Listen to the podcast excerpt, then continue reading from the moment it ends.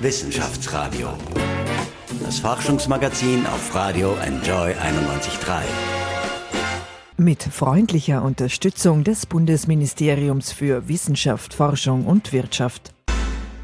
Hohe Minustemperaturen, ewiges Eis, dort ist mein heutiger Gast am liebsten. Dort zu forschen ist für sie wie eine Sucht, hat sie einmal gesagt. Hallo, ich bin Paul Buchacher und ich begrüße jetzt zugeschaltet aus Innsbruck die Polarforscherin Birgit Sattler. Herzlich willkommen, schön, dass Sie in der Leitung sind. Ja, Frau Sattler, im Sommer hat es Aufregung um ein riesiges Stück Eis in der Antarktis, dem Südpol, gegeben und erst vor kurzem ist wieder so eine riesige Scholle herumgetrieben. Äh, Forscher haben sich aber nicht sehr besorgt gezeigt. Warum eigentlich? Sollte uns das nicht etwas zu denken geben? Ist das nicht ein Zeichen für den Klimawandel und seine Folgen? Der Abbruch von diesen großen Teilen von den Eisschelfen ist sehr wohl äh, besorgniserregend und es sind ja riesengroße Flächen, die wiederum zur Folge haben, dass das Eis vom Festland weniger gebremst ist und somit auch schneller Richtung Küste fließen kann. Das heißt, diese natürliche Bremse fällt weg und es gibt dann natürlich Stimmen von Wissenschaftlern, die sich da sehr besorgt zeigen, zu Recht. Mhm, mhm. Ist es eigentlich denkbar, dass es irgendwann in der Skination Österreich keinen echten Schnee mehr gibt, dass in Sölden und Kitzbühel nur mehr mit Kunstschnee gefahren wird? Dass Österreich als Skination irgendwann nicht mehr existieren wird, ist schwer denkbar natürlich, weil wir uns ja alle auch damit identifizieren. Aber diese Anzeichen der, der Schneearmut ist äh, genauso alarmierend. Das heißt, dass die Pistenregionen in größere Höhen abwandern müssen. Die kleineren Skigebiete haben wahrscheinlich weniger Chance, weil es auch zum Beschneien viel zu warm ist. Es werden wahrscheinlich viele Gletscher-Skigebiete versuchen auch zu expandieren. Äh, was jedoch auch hier etwas absurd ist, wenn man sieht, wie Gletscherskigebiete fusionieren wollen und mit welchen Hilfsmitteln sie auch versuchen, diesen Schnee zu retten also sprich diese Abdeckungen von den Gletschern, die natürlich einen großen wirtschaftlichen Nutzen haben und auch sehr wichtig sind für die Wirtschaft, für den Tourismus. Nur wird man in diese Richtung hingehend umdenken müssen, wie man den Wintertourismus gestalten kann. In dieser klassischen Form, wie wir ihn bisher kennen als Skination, sehe ich irgendwie schlechte Perspektiven. Ja, wir sind mittendrin in der laufenden Ski-Weltcup-Saison. Welchen Skistars drücken denn Sie die Daumen? Bei den Skifahrern, die sich wirklich jetzt in die Weltcup-Saison stürzen, kann ich eigentlich nur alle die Daumen drücken. Ich habe hier keinen Favoriten und ich bin auch selbst nicht so am Skisport interessiert, weil ich eigentlich mehr als Skitourengeher unterwegs bin. Beim G20-Gipfel in Hamburg im Juli, da haben sich ja alle Staaten bis auf die USA unter Donald Trump zum Klimaschutz bekannt. Aber was muss denn da noch alles getan werden, Frau Sattler? Der G20-Gipfel in Hamburg, wo sich natürlich alle bis auf die USA zum Klimaschutz bekannt haben, ist ein extrem wichtiger Gipfel. Es sind extrem wichtige Zusammenschlüsse. Was natürlich fatal ist, ist dieser Ausstieg jetzt von den USA aus dem Pariser Klimaabkommen. Im Kleinen ist es oft schwierig, diese, ja, dieses Bewusstsein weiterzugeben, dass jeder irgendwie etwas tun kann. Man kann natürlich was tun, muss sich aber auch selber sehr stark an der Nase nehmen. Und es geht im Prinzip, glaube ich, nur so, dass man Bewusstsein stärkt, was im Kleinen geschafft werden kann, welche Auswirkungen das haben kann. Und ich glaube auch nicht, dass unter dieser Präsidentschaft in den USA dieses Klimaabkommen weiter äh, unterstützt wird, was extremst bedauerlich ist. Wissenschaftsradio, das Forschungsmagazin der FH Wien der WKW. Willkommen zurück beim Wissenschaftsradio. Mein Name ist Michel Mehle und ich stehe jetzt hier mit Anna-Maria Walli vom Bundesforschungszentrum für Wald. Hallo. Hallo, Servus. Gleich beim wunderschönen Tiergarten Schönbrunn, also in diesem Gelände. Wo sind wir denn jetzt gerade ganz genau? Auf einem Hügel neben dem Montecuccoli-Platz. Ideal für das Bundesforschungszentrum für Wald, auch umgeben von einem kleinen Wäldchen. Genau, und wir werden heute über den Wald im Klimawandel sprechen. Ganz als erstes zum Einstieg. Jetzt äh, Anfang November hieß es ein Jahr Donald Trump, also seit einem Jahr ist er im Amt und das ist ja jemand, der die USA aus dem Pariser Klimaabkommen führen will. Als einziges Land wären sie dann wahrscheinlich in naher Zukunft draußen. Wie siehst du denn da die Perspektive einfach für unser Klima? Ja, es ist schon irgendwie eine, eine Geringschätzung des Klimawandels, weil der, der Klimawandel wird auch in Österreich leider als, als nicht so großes Problem angesehen, wie er eigentlich doch tatsächlich ist. Äh, ich habe heute im Radio auch gehört, dass die Menschen mehr Angst davor haben, bei einem Terroranschlag zu sterben, als dass sie der Klimawandel irgendwie beeinflussen könnte. Wenn man sich aber wissenschaftliche Ergebnisse anschaut, ist es genau umgekehrt. Also beim Terroranschlag sterben relativ gesehen wenige Menschen, weltweit gesehen äh, sind aber viel mehr Menschen Opfer des Klimawandels. Und, und auch in Österreich sterben jetzt nicht sofort Menschen wegen dem Klimawandel, aber äh, wir merken sehr wohl Auswirkungen des Klimawandels und der Wald ist ein Betroffener des Klimawandels, aber er ist auch gleichzeitig die Lösung. Ihr arbeitet jetzt hier mit diesem Projekt Wald äh, im Klimawandel an dieser Lösung für ein besseres Klima oder gegen den Klimawandel. Was macht ihr denn da genau? Was würdest du schätzen? Ähm, wie viel Wald ist, äh, steht in Österreich? Mit wie viel Wald ist Österreich äh, bedeckt von der Gesamtfläche? Okay, das ist jetzt eine Quizfrage für mich. Ähm, ich glaube ehrlich gesagt, dass ich mal eine Zahl gelesen habe ungefähr. Und wenn ich mich nicht täusche, sind es 60 Prozent. Kann das sein? Äh, fast, knapp dran. Also es sind fast 50 Prozent. Es sind 47,6 Prozent.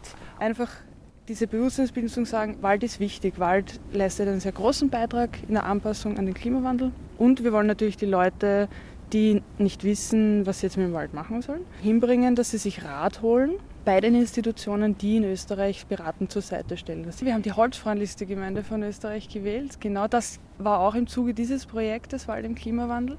Wir wollten dadurch Gemeinden animieren, darüber nachzudenken, wie ist die Holzverwendung bei mir in der Gemeinde, was tue ich für meinen Wald bei mir in der Gemeinde. Es haben sich wahnsinnig tolle Projekte gezeigt. Gemeinde XY hat einfach einen super tollen Kindergarten gebaut. Aus Holz ist das wichtig. Oder sie kümmern sich in ganz besonders toller Form um ihren eigenen Gemeindewald. Und sowas kann natürlich auch andere Gemeinden dazu veranlassen, auch ihre Waldkonzepte zu überdenken. Da müssen wir immer einen guten Mittelweg finden. Wir wollen einerseits Bäume haben, die wir verwenden können. Und andererseits wollen wir aber auch Bäume haben, die für das Klima gut sind, die, die, die stabil sind, die die Schutzfunktion, die Trinkwasserfunktion, einfach äh, also die verschiedenen Funktionen, die ein Wald hat oder haben kann, äh, fördert. Momentan äh, eine sehr große gemeingesellschaftliche Debatte ist MeToo. Frauen melden sich zu sexuellen Übergriffen. Das ist momentan international. Wie siehst du denn das in der Wissenschaft? Ist dir schon mal sowas passiert oder wie, wie empfindest du das in der Wissenschaft? Also ich werde fair behandelt, ja, Gott sei Dank. Äh, zum Glück ähm, habe ich auch bei mir im Bundesforschungszentrum für Wald von meinen Kolleginnen oder, oder Kollegen einfach noch gar nichts in diese Richtung vernommen. Aber ich habe sehr wohl schon auch vernommen, was halt äh, allgemein so gesprochen wird. Das Problem ist, ich, ich denke mal, die Wissenschaft ist wie jede andere Berufssparte auch nicht davor gefeit. Also ich glaube, bei der ganzen Debatte geht es einfach einfach grundsätzlich um Respekt und Wertschätzung dem anderen gegenüber, egal ob der jetzt ein Mann ist oder eine Frau, wie alt er ist oder, oder wo er herkommt. Es geht einfach um Respekt und Wertschätzung. Wissenschaftsradio. Forschung einfach erklärt. Präsentiert von der Fachhochschule Wien der WKW auf Radio Enjoy 91.3. Herzlich willkommen zurück. Hier ist das Wissenschaftsradio und zugeschaltet aus Innsbruck diesmal die sehr, sehr renommierte Polarforscherin Birgit Sattler. Frau Sattler, was kann man, was Kleinstlebewesen betrifft, im Eis denn alles so feststellen? Damit beschäftigen Sie sich ja auch in Ihrer Forschung. Der aktuelle Rahmen unserer Forschung ist äh, recht mannigfaltig. Es findet ja auch alles unter diesem Schirm statt. Mikroorganismen oder besser gesagt Leben im Eis.